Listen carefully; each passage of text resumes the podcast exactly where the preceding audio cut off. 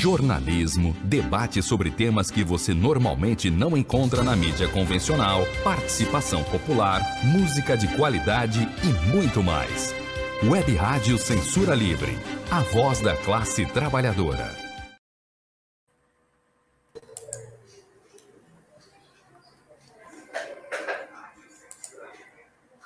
Olá, eu sou o Antônio Figueiredo e essa é a Web Rádio Censura Livre. Hoje é quarta-feira, dia 10 de agosto de 2022. A emissora prossegue agora a série de entrevistas com pré-candidatos, pré-candidatas e autoridades que organizam as eleições de 2022. A emissora é, vai receber, está recebendo agora a vereadora do Rio, Thaís Ferreira, do PSOL, pré-candidata a deputada federal, que é a nossa entrevistada de hoje. Já ouvimos a ex-senadora Heloísa Helena e a deputada estadual Mônica Francisco. A jornalista Cecília Setúbal participa dessa conversa. Antes de darmos as boas-vindas a vereadora Thais e a nossa amiga e jornalista Cecília, pedimos que você que está acompanhando a entrevista pelas plataformas e, e redes sociais da rádio, por gentileza, se inscreva no nosso canal no YouTube e acione o sininho para poder receber aí as notificações de novos vídeos. Você pode deixar um comentário ou uma pergunta para a vereadora Thaís Ferreira na transmissão no Facebook ou então no YouTube. Também estamos ao vivo no Twitter. Você também pode participar através do nosso WhatsApp. Anote aí, mesmo que você não vá mandar agora, fica registrado aí no seu telefone ou então né, no, na sua agenda. 21 é o código de área, 21 965538908, 21 é o código de área, 965538908. Sejam bem-vindas, vereadora Thaís Ferreira, jornalista Cecília Setúbal, muito obrigado. É... Vamos começar, então, abrindo aspas aqui, segundo o Fundo de Emergência Internacional das Nações Unidas para a Infância, a Unicef, órgão das Nações Unidas, o Brasil possui uma população de 210 milhões de pessoas, dos quais mais de 53 milhões têm menos de 18 anos de idade. A estimativa é do IBGE 2019. Mais da metade de todas as crianças e adolescentes brasileiros são afrodescendentes e um terço dos cerca de 820 mil indígenas do país é criança. São dezenas de milhares de pessoas que possuem direitos e deveres e necessitam de condições para desenvolver com plenitude todo o seu potencial. Embora o país tenha feito grandes progressos em relação à sua população mais jovem, esses avanços não atingiram todas as crianças e todos os adolescentes brasileiros na mesma forma. Fecha aspas. Vereadora Thais, a pergunta é: quais as medidas que seriam necessárias para atender esses jovens e crianças? Por gentileza.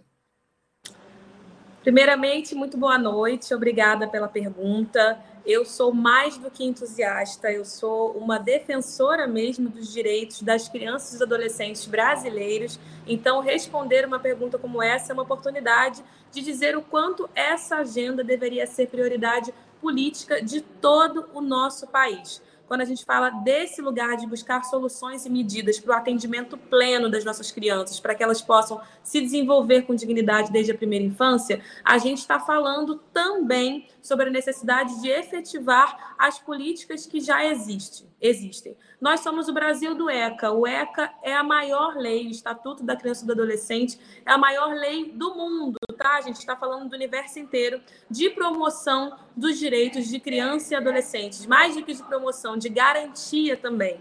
Ter uma lei como essa, referência no mundo, quer dizer que sim, além de inovadores e pioneiros na inauguração da era do sujeito integral de direitos a partir da infância, nós também deveríamos ser o país responsável por estar efetivando essa política e também usando ela como uma medida de correção de desigualdades. Então, o nosso principal desafio hoje é o desafio de efetivar e aplicar com a corretude necessária e também a prioridade absoluta essa ferramenta legal tão importante que nós já temos. À luz do ECA veio o Marco Legal da Primeira Infância, temos outras leis tão importantes quanto, mas esse seria um primeiro passo fundamental de efetivação da agenda dos direitos das crianças e adolescentes no nosso país.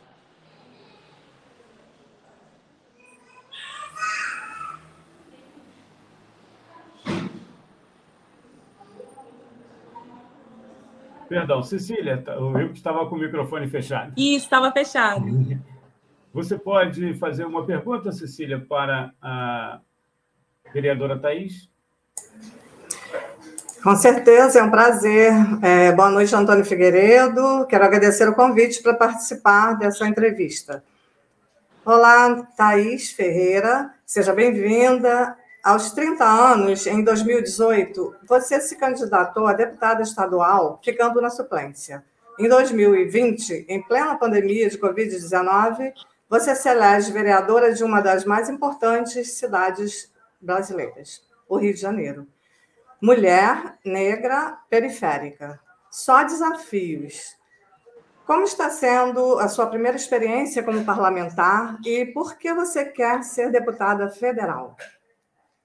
Olha, está sendo uma experiência, como você bem falou, desafiadora demais. Eu acho que antes né, dessa função de estar parlamentar, eleita democraticamente, eu preciso remontar um pouquinho do meu histórico ativista, que nem começa na minha trajetória, começa na trajetória das mulheres da minha família, aquelas que me antecederam, que foram lideranças comunitárias importantes nos seus territórios, mas que nunca puderam participar ativamente nem no controle social das políticas públicas, muito menos na sua elaboração. Quando eu me vejo nesse lugar, eu me vejo também na oportunidade de honrar o legado de luta dessas mulheres, e é por elas e por todas as outras que vieram antes de mim que eu me coloco à frente desse desafio de uma construção colaborativa e coletiva com outras mulheres mães também. Tem sido. É, muito difícil mesmo lidar com toda a violência política de gênero e de raça também, e de classe, que permeia a minha mãe data, né? Porque a todo momento nós somos desqualificadas, a todo momento nossas elaborações são colocadas em dúvida, mas também tem sido muito gratificante poder abrir espaço para maior participação social a partir de uma construção onde as políticas não são elaboradas apenas pelas mãos que trabalham comigo ou pela minha cabeça, mas sim a partir de muita troca diária, através de gabinete de rua, através de panfletagens e prestação de contas, através de fiscalização com toda a população do Rio de Janeiro. Participar, né, ser uma das 51 vereadoras vereadores eleitos no Rio de Janeiro, com certeza dá uma dimensão muito importante do desafio que é também pensar estar em um mandato parlamentar no nível federal. Eu me coloquei no desafio de tentar agora, né, estou candidata em pré-campanha a deputada federal por entender a necessidade, falando de políticas públicas para as infâncias, de termos uma representação é, que priorize essa agenda. Hoje, essas agendas são priorizadas por é, outros parlamentares no espectro da direita e até da extrema-direita mesmo, onde a gente tem um esvaziamento de pautas por conta de um viés ideológico que eu acredito ser é, equivocado e me colocando nesse lugar seria uma possibilidade de pautar com prioridade absoluta políticas para crianças e adolescentes, para maternidades. O amigo falou no início da entrevista que mais da metade das crianças são afrodescendentes. Uma boa parte desse percentual são crianças pobres também e periféricas. As crianças indígenas precisam também dessa priorização, pois elas resistem nas grandes cidades e resistem no Rio de Janeiro também. Então, a partir da minha participação no, no cenário federal, eu entendo a importância de seguir trabalhando para efetivar, não só no município do Rio de Janeiro, mas em todo o estado, as políticas que as nossas infâncias precisam, não só precisam, né, que elas merecem. E esse é o meu impulso principal, ser a principal voz da agenda de criança e adolescente no país.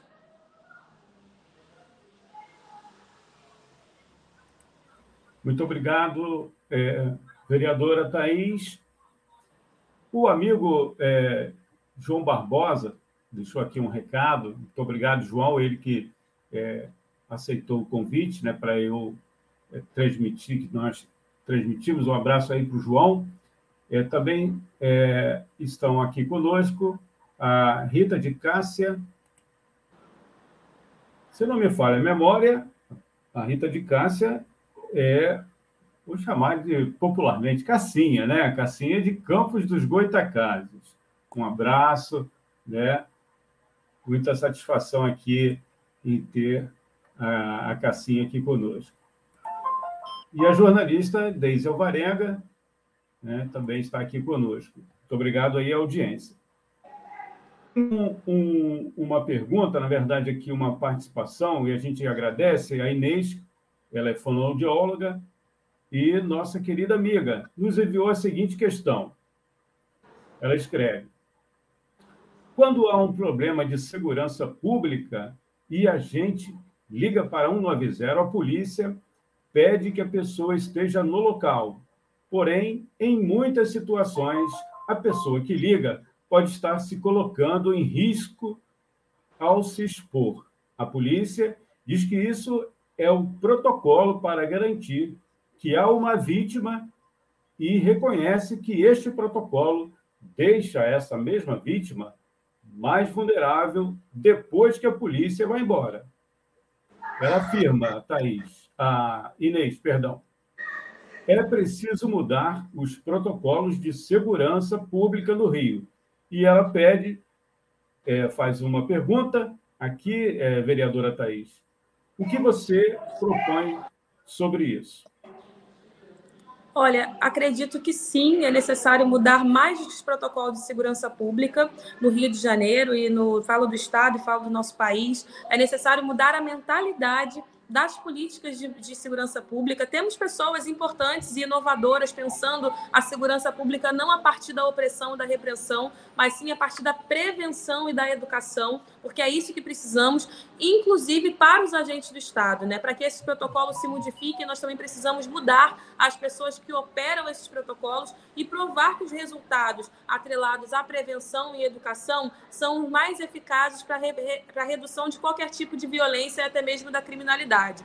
Posto isso, eu acho que a gente tem também um debate amplo que acontece há muitos anos no cenário federal, que é a questão do sistema único de segurança pública, né? Uma forma, assim como temos a rede SUAS, assim como temos o SUS, existe essa discussão pensada para que desde o no Congresso, para que desde a nossa União, a federação, até os estados e municípios, a gente tenha o pilar de segurança cidadã muito garantido a partir da preservação de vidas, né? E não do lugar de colocar mais pessoas em risco. Eu penso a partir destas propostas, eu tive a oportunidade de estudar sobre políticas públicas na Universidade de Zurique, na Suíça. Então, é pensar segurança pública a partir de um lugar que tem quase zero de criminalidade, numa realidade totalmente descolada do Brasil, foi uma oportunidade também de ver quais seriam as boas práticas possíveis de efetivar aqui e também quais seriam as boas práticas impossíveis de efetivar aqui, porque nós somos um país muito maior, com um contexto de desigualdade também muito maior e uma democracia ainda muito jovem. Então, não estamos preparados para algumas inovações políticas, mas isso não quer dizer que precisamos ficar inertes. Então, as propostas visam principalmente trazer uma perspectiva de prevenção e educação em segurança pública principalmente para que todo e qualquer cidadão ou cidadã esteja protegido e para que confie nos protocolos dos agentes de segurança pública no lugar de proteção e preservação das suas vidas. Essa exposição acontece com muitas pessoas, já aconteceu inclusive comigo, e é por isso que nós temos baixos números de notificação principalmente quando a gente vai olhar para as camadas mais afastadas dos grandes centros, para as pessoas que mais precisariam não só da presença da polícia, mas para todo o sistema de garantias de direitos em segurança pública que estivesse presente depois da notificação, depois da ligação, seja para o 190 ou para qualquer número que atenda pessoas em situação de vulnerabilidade ou violência em segurança pública. Cecília, por gentileza, uma pergunta. Está é, tá fechado agora sim. É, aproveitando né, que você acabou de falar em segurança, em violência e, consequentemente, consequentemente o racismo está muito é, presente aí né, nessas, nesses temas, né? É, na Câmara Municipal, no, no, ano passado, você protocolou um projeto de lei 29 que trata sobre o Estatuto da, da Promoção de Igualdade Racial, que foi resultado do trabalho de, de, de uma união de mulheres que compõem a sua equipe. Fale um pouco sobre esse projeto do Estatuto e outros projetos seus aprovados na Câmara de Vereadores. E já falando sobre a sua equipe, caso seja eleita, é, esse modelo de mandata coletiva que você aplica na Câmara de Vereadores, ele poderá seguir para a Câmara Federal? Como funciona Perfeito. esse modelo?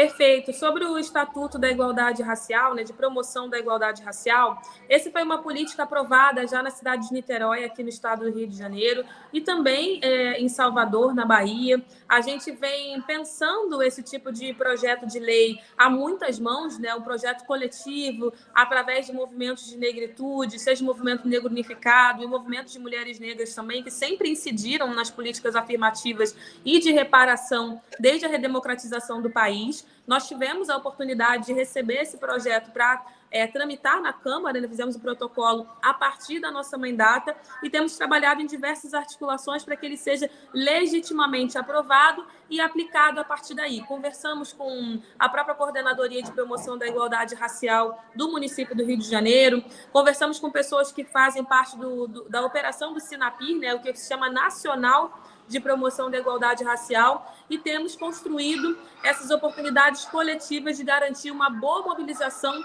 para que a aprovação não seja incipiente, né? A gente precisa efetivar de fato as políticas de reparação e afirmação na cidade do Rio de Janeiro e foi isso que nós pretendemos, né?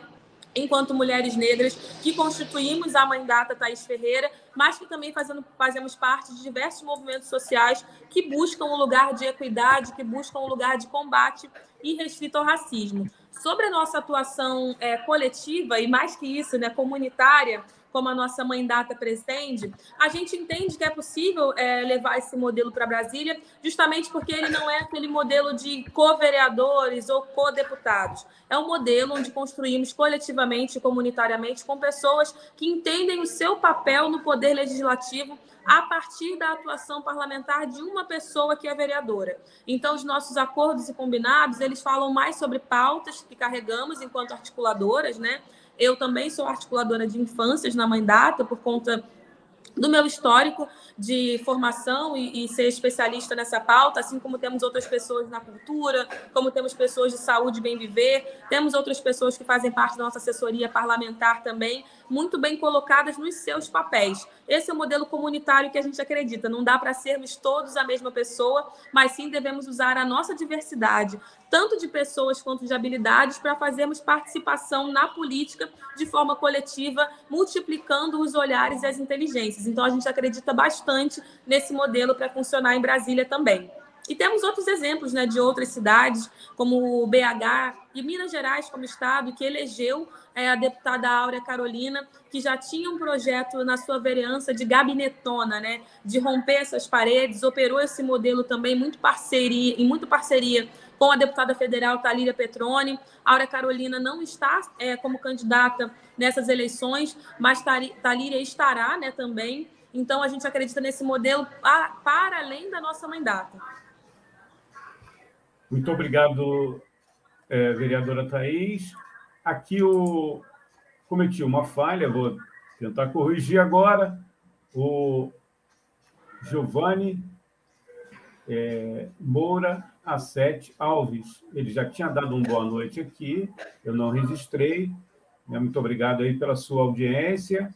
E ele escreve aqui que conhece o seu trabalho, ele mora é, de Niterói, né? acompanha o seu trabalho, Thaís, e junto à frente o trabalho que ele faz, né, no Rio, aliás, ele é de, é de, de Niterói e acompanhando o trabalho é, de você, seu trabalho, junto à frente LGBT, perdão, LGBTQIA+,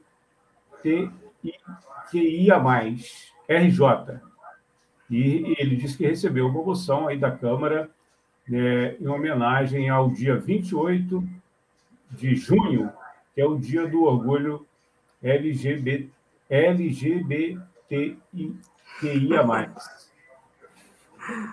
Até o final do programa eu acerto, né, Cecília? Então, vamos aí, vamos fazer uma, é. um treinamento, vai chegar lá. Isso.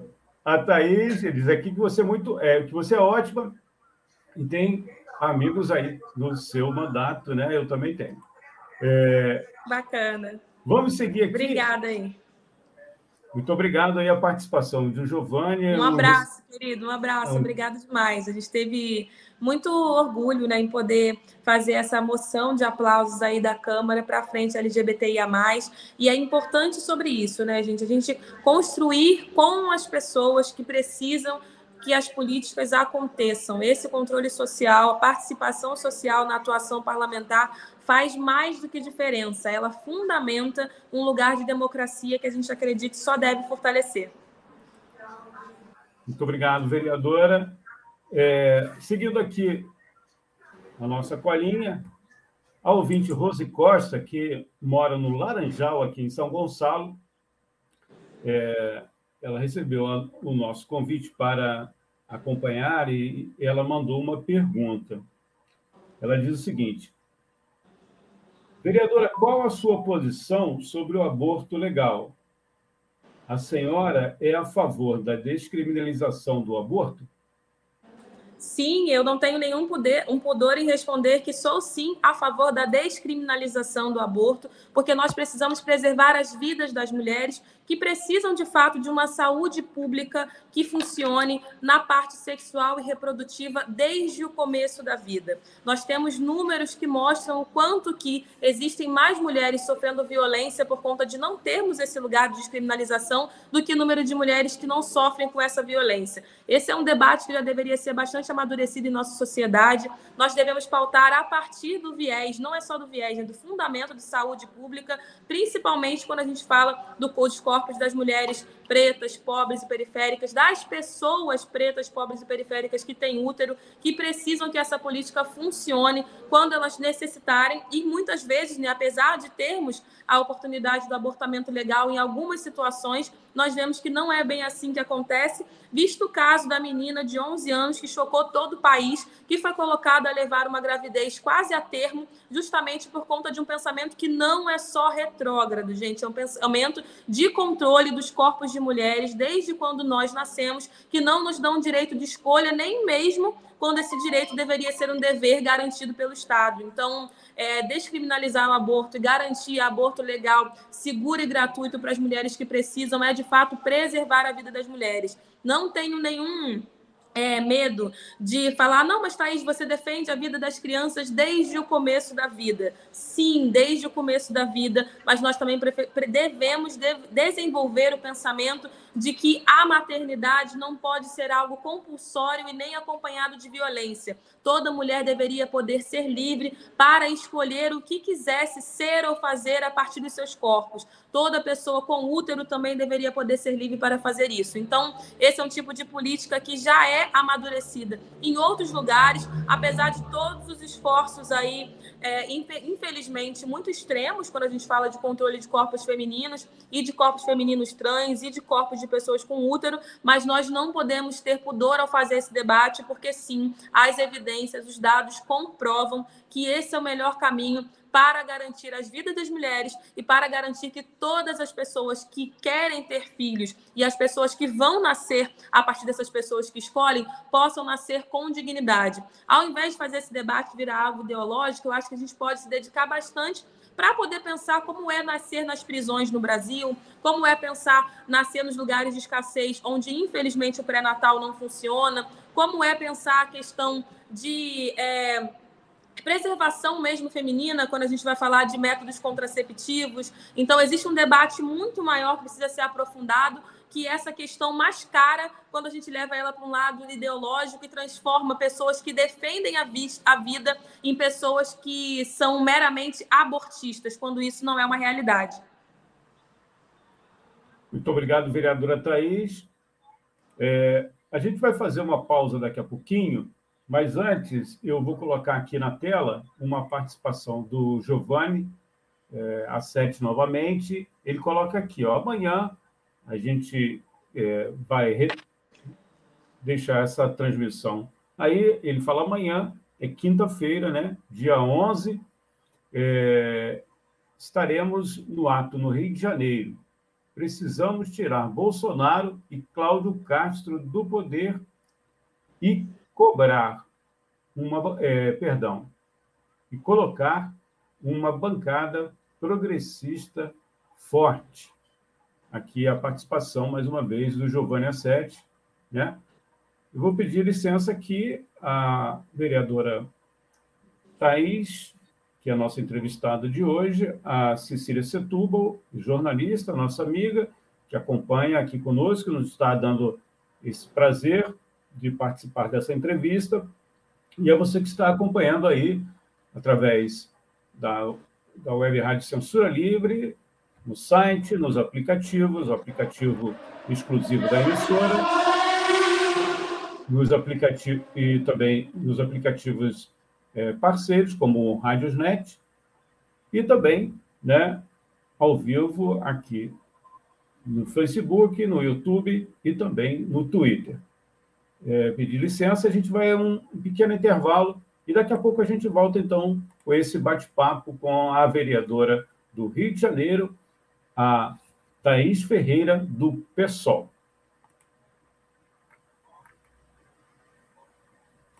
Para manter o projeto da Web Rádio Censura Livre de uma mídia alternativa, buscamos apoio financeiro mensal ou doações regulares dos ouvintes, de amigos e parceiros já que não recebemos recursos de grandes empresas, políticos ou partidos. Seja um apoiador regular e ouça o agradecimento no ar durante as edições dos nossos programas. Sua ajuda é muito importante para nós. Enviamos prestação de contas mensal aos nossos apoiadores. Temos uma vaquinha virtual permanente. Anote o endereço virtual apoia.se barra CL Web Rádio. apoia.se barra CL Web Rádio. Saiba mais sobre a emissora no WhatsApp 21 96553 8908. Web Rádio Censura Livre, a voz da classe trabalhadora. Tradicional trincheira de resistência da mídia alternativa, o Faixa Livre está na Web Rádio Censura Livre, de segunda a sexta, às oito da manhã. Assista ao Faixa Livre nas redes sociais do programa e nos canais da Web Rádio Censura Livre. Faixa Livre e Censura Livre, juntos pela democratização da comunicação. Para ajudar para ajudar a Web Rádio Censura Livre, anote os dados da nossa conta. Banco Bradesco, agência 6666, conta corrente número 5602, dígito 2. Se preferir, nosso Pix é 32 954 696 0001 81 Somos uma emissora sem fins lucrativos e as contribuições são para pagar os custos de manutenção e transmissão. Desde já agradecemos a sua ajuda. Web Rádio Censura Livre, a voz da classe trabalhadora. Jornalismo, debate sobre temas que você normalmente não encontra na mídia convencional, participação popular, música de qualidade e muito mais. Web Rádio Censura Livre, a voz da classe trabalhadora.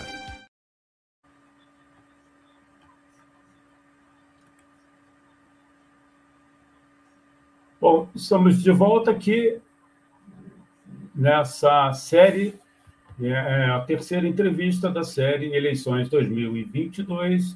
Estamos conversando com a vereadora do Rio de Janeiro, a Thaís Ferreira, do PSOL. Tem mais participação aqui, daqui a pouco a gente vai colocar na tela também. É, e uma participação da Rita de Cássia, né? lá de Campos. Bom, É... Cecília, você agora, por gentileza, poderia fazer uma pergunta? É, Thaís, a pesquisa Mulheres na Política, realizada pelo, pelo Data Senado, em parceria com o Observatório da Mulher contra a Violência, e divulgada em maio desse ano, aponta que três a cada dez candidatas são discriminadas em, em candidatas e também em cargos eletivos, né? São discriminadas em função de seu gênero. O impedimento ou a interrupção de fala está entre as práticas mais comuns de violência contra as mulheres. Você já disse durante essa entrevista que passou por situações desse tipo. Como acha possível de, de, é, com, combater essas violências nos espaços de poder? Olha, as possibilidades são inúmeras, só falta vontade de aplicação, né? É, desde realmente que se haja silêncio em respeito a uma mulher parlamentar eleita, né, e o seu direito de fala. Isso, infelizmente, faz parte da cultura de silenciamento também das mulheres, que é executada né, e exercitada com muito afinco na política. E eu acho que as medidas que nós temos hoje, tipificando violência política de gênero, dando nome ao que é feito, né, seja a interrupção, seja o impedimento da fala, também é muito importante, são muito importantes para que a gente caminhe nesse lugar. E as casas legislativas precisam criar ferramentas nos seus conselhos de ética, principalmente nos seus regimentos internos também, para que essas, essas práticas elas não só sejam colocadas a partir das redes sociais de uma mulher parlamentar que vive a violência, para que elas sejam de fato tratadas a partir de cada uma das casas de leis. Eu acho que as casas de leis terem no regimento interno essas atualizações, estamos fazendo isso na Câmara de Vereadores do Rio de Janeiro, é, é uma, uma medida muito importante, né? é um avanço muito importante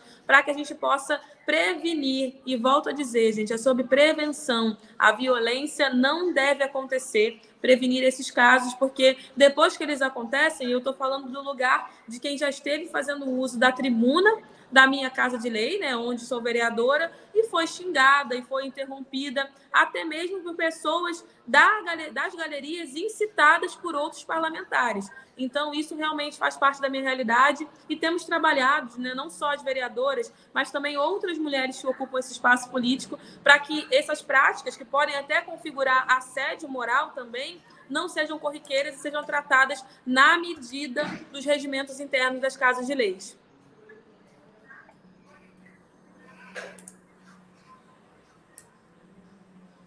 Ok, Antônio, é, faço Muito obrigado. É, você tem alguma outra colocação, Cecília? É, Ainda sobre... sobre... esse tema?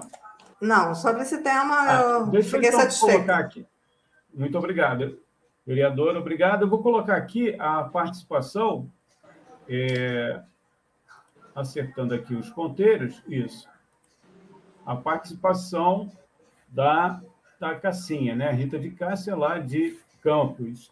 Ela diz assim, vereadora, hoje tivemos um avanço, perdão, hoje tivemos um avanço nessa questão de planejamento familiar. Aí ela diz, o Senado aprovou a ligadura de trompas e a vasectomia, sem autorização prévia do parceiro.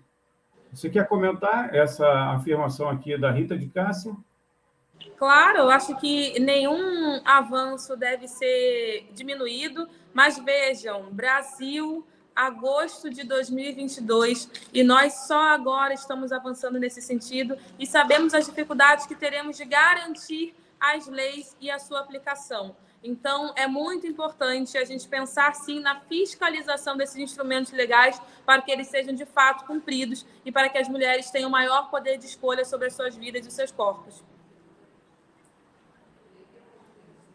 Cecília, eu vou dar seguimento aqui, aí depois você faz a sua pergunta, pode ser? Ok. Obrigado. É, Voltando ao tema que a vereadora Thaís já falou a partir de uma, um questionamento da Cecília. A administração federal, através da bancada governista, pretende rever a lei de cotas. Um setor que representa esse governo também ataca há tempos o Estatuto da Criança e o Adolescente. O que você pensa desse movimento? O que fazer para barrar, por exemplo, o fim da lei de cotas para negros nas universidades e a redução da maioridade penal? Vereadora Thais. Sim, é, são manobras políticas que falam sobre a necessidade de pavimentar retrocessos, né? aquele lugar do andar para trás. A gente não pode negociar as políticas de reparação e de afirmação quando a gente fala de um Brasil que é majoritariamente negros, mas que são as pessoas pretas que inflam o cárcere, que são as pessoas pretas e negras também que estão fora da escola, que são as pessoas pretas e negras que estão fora do mercado de trabalho ou no mercado informal, que não é de trabalho, mas sim de precarização, infelizmente. Então, nós precisamos sim continuar pautando a renovação da lei de cotas, porque nós sabemos os resultados delas e nós somos mais do que evidências, né? Nós somos vivências que comprovam a necessidade de mobilidade social a partir da educação para toda a população negra, né, e indígena também.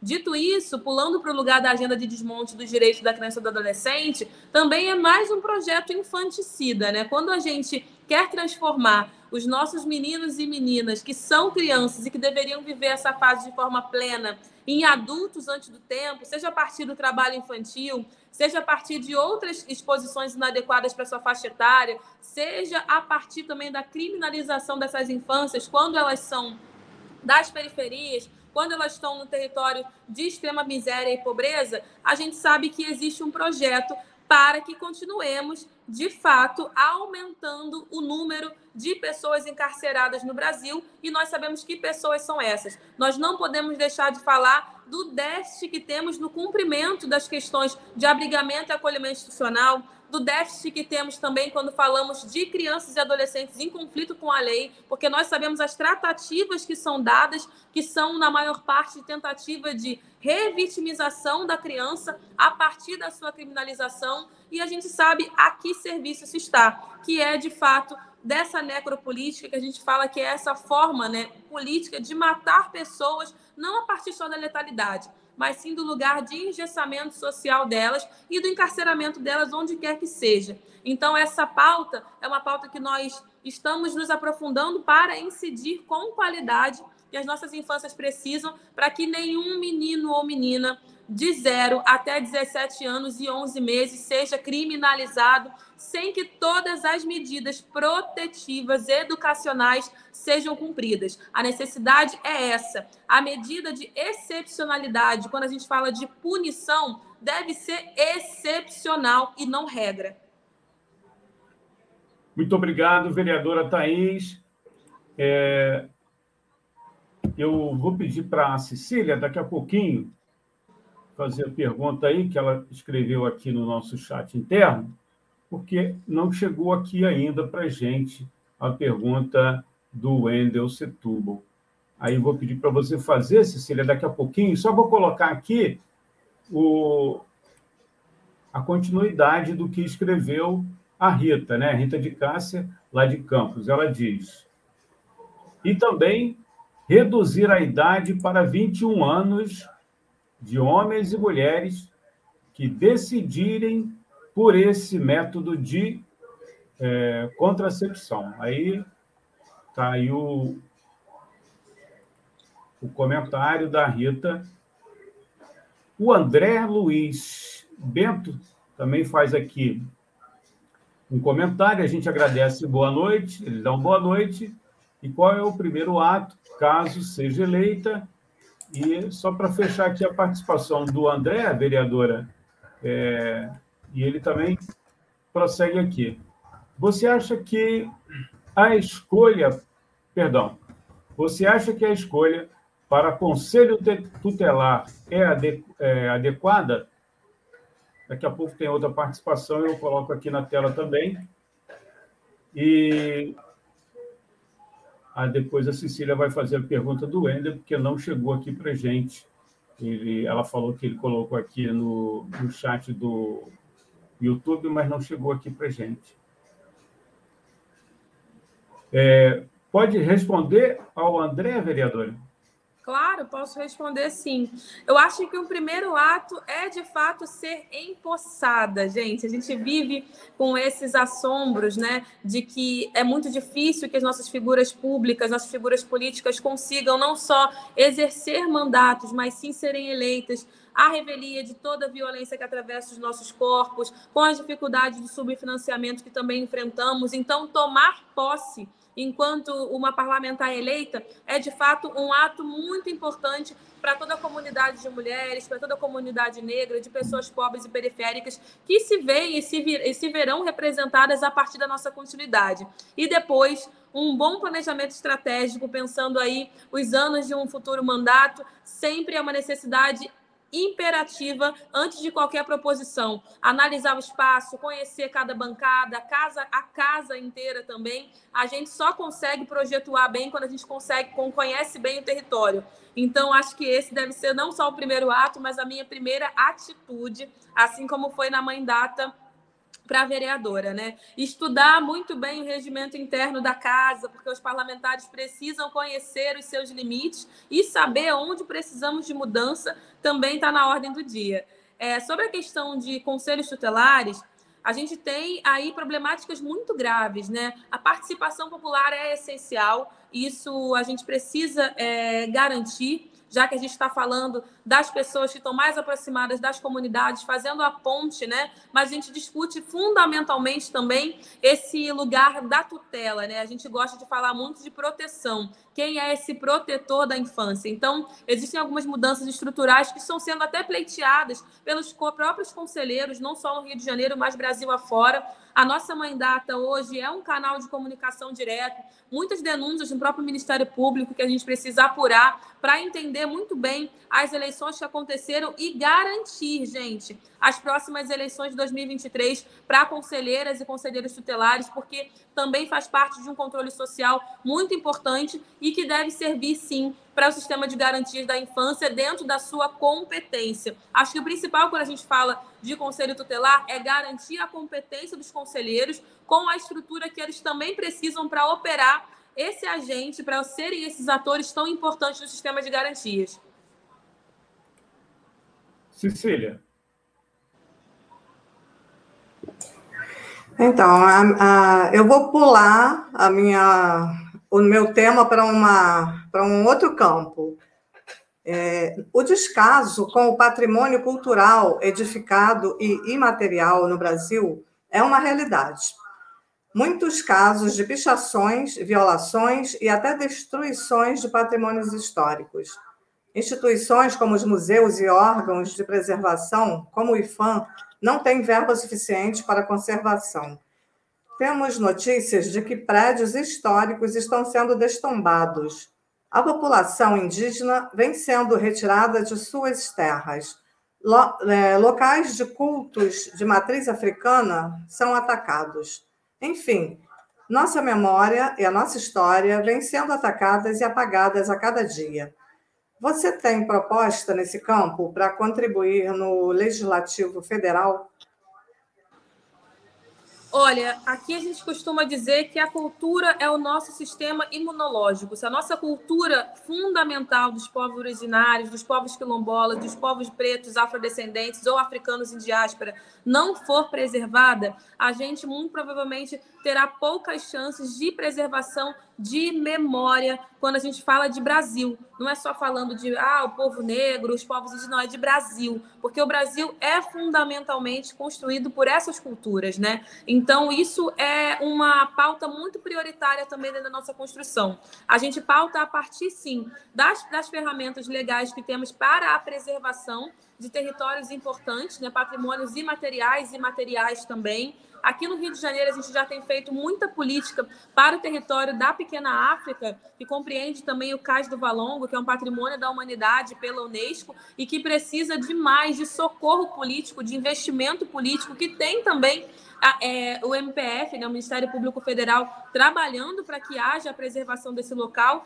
E quando a gente vai olhar para o nosso mapa, falando de Brasil, falando do estado do Rio de Janeiro, que tem uma série também de territórios de quilombo, territórios quilombolas, territórios indígenas em área urbana, a gente vem acompanhando o drama da própria aldeia Maracanã, que resiste sendo atacada o tempo todo. A gente precisa não só. É, ah, ter propostas, mas oferecer de fato caminhos políticos de viabilização de investimento, porque a gente sabe que isso foi o principal esvaziamento que foi feito dentro da nossa cultura. A gente pode falar de outras leis que não foram aplicadas, de outras que foram barradas e brecadas, mas o esvaziamento do investimento no nosso patrimônio material e imaterial a partir da cultura é, de fato, uma agenda de desmonte prioritária aí do desgoverno que está colocado e que nós teremos de revogar, combater e entrar com medidas emergenciais. A cultura, o nosso patrimônio brasileiro pede socorro e as medidas a partir da dos novos mandatos, né, que assumirão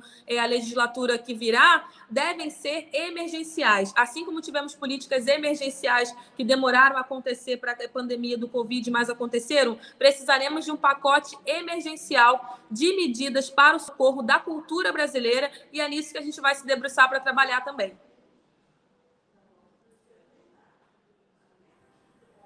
Muito obrigado, vereadora Thaís. Tem duas participações aqui através do WhatsApp da rádio. A gente agradece ao André, André Luiz, e ele pergunta: qual o seu projeto, qual o principal projeto chegando à Câmara Federal? O que você faz no mandato de vereadora? É, ele disse que não está conseguindo acessar aqui o chat. Né? Eu não sei se ele está ouvindo aí através da, do nosso aplicativo, né? Realmente pode ser que ele não tenha conseguido. Se você puder ou estiver ouvindo a gente, André, utiliza aí o nosso chat no YouTube ou então na nossa página no Facebook. Mas então, só repetindo aqui, ele quer saber o, o, o principal, chegando à Câmara, né, se eleita, o principal projeto é, lá na Câmara Federal, e também ele pede para você falar é, de projetos aí. A gente está com um tempo bem apertado, a vereadora é, a gente informou que seria apenas uma hora, a gente está um pouquinho em cima, ainda tem uma pergunta aqui para ela falar aí dessas propostas. Eu queria até aproveitar a oportunidade e já adiantar aqui, como pré-candidata a deputada federal, quais as principais lutas e propostas que você defende, vereadora Thais? Ah, eu acho que está bem casada aí com a pergunta do André, né? Vou pedir que as pessoas acompanhem aí a partir do dia 16, onde poderemos divulgar nossas propostas, onde poderemos falar melhor das nossas ideias, mas a nossa mãe data e eu continuaremos lutando pela questão de garantia de dignidade para todas as pessoas desde o começo da vida, através de políticas de preservação da economia do cuidado, pautando maternidades e infâncias, a defesa inegociável, inegociável dos direitos das crianças e dos adolescentes, as propostas de cultura, economia criativa e direito à cidade também, a partir da competência da esfera federal e, fundamentalmente, a questão do combate irrestrito ao racismo, e isso passa por mobilidade social a partir da educação, com a preservação das vidas dos povos originários, quilombolas, pessoas negras, pobres e periféricas do nosso país. Tem uma outra pergunta aqui, mas eu vou deixar para depois que a Cecília fizer a dela. Cecília.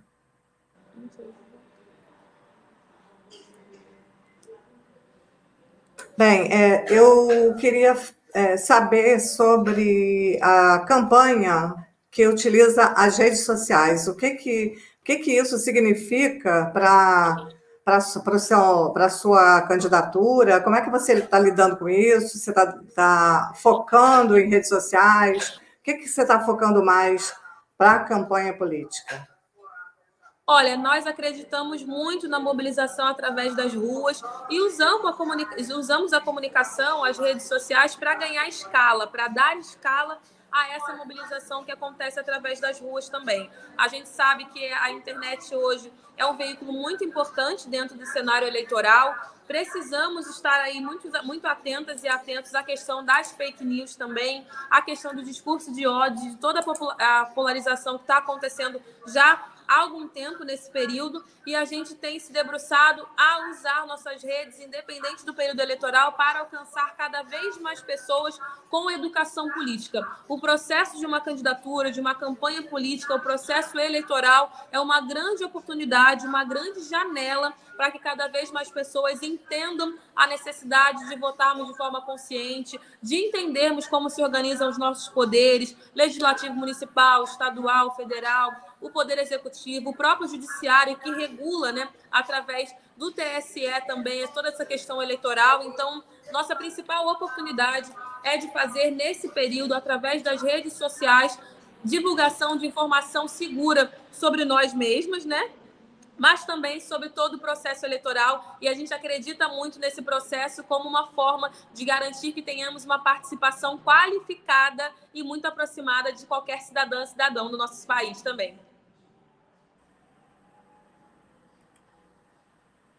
Thaís, temos mais duas perguntas e a gente libera você, tá?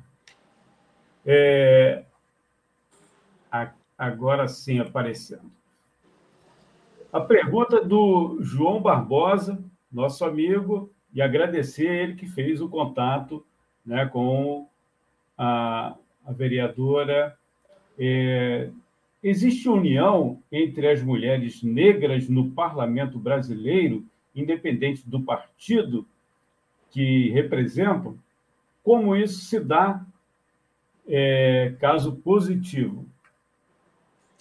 Olha, existe mais do que união. Existe uma rede de mulheres negras articuladas desde o período da Constituinte que pavimentaram para que hoje eu pudesse estar aqui e que continuam suportando a nossa participação nos espaços de poder, seja as mulheres parlamentares eleitas, as que virão candidatas, aquelas que constroem candidaturas, suas assessorias, os movimentos de mulheres que têm se colocado para suportar aí essas nossas candidaturas e impulsionar também como o Instituto Marielle Franco, a tenda das candidatas, elas no poder, meu voto será feminista, o Instituto Alziras. Nós temos hoje muitas mulheres, sobretudo mulheres negras, mobilizadas nesses movimentos ou a partir deles.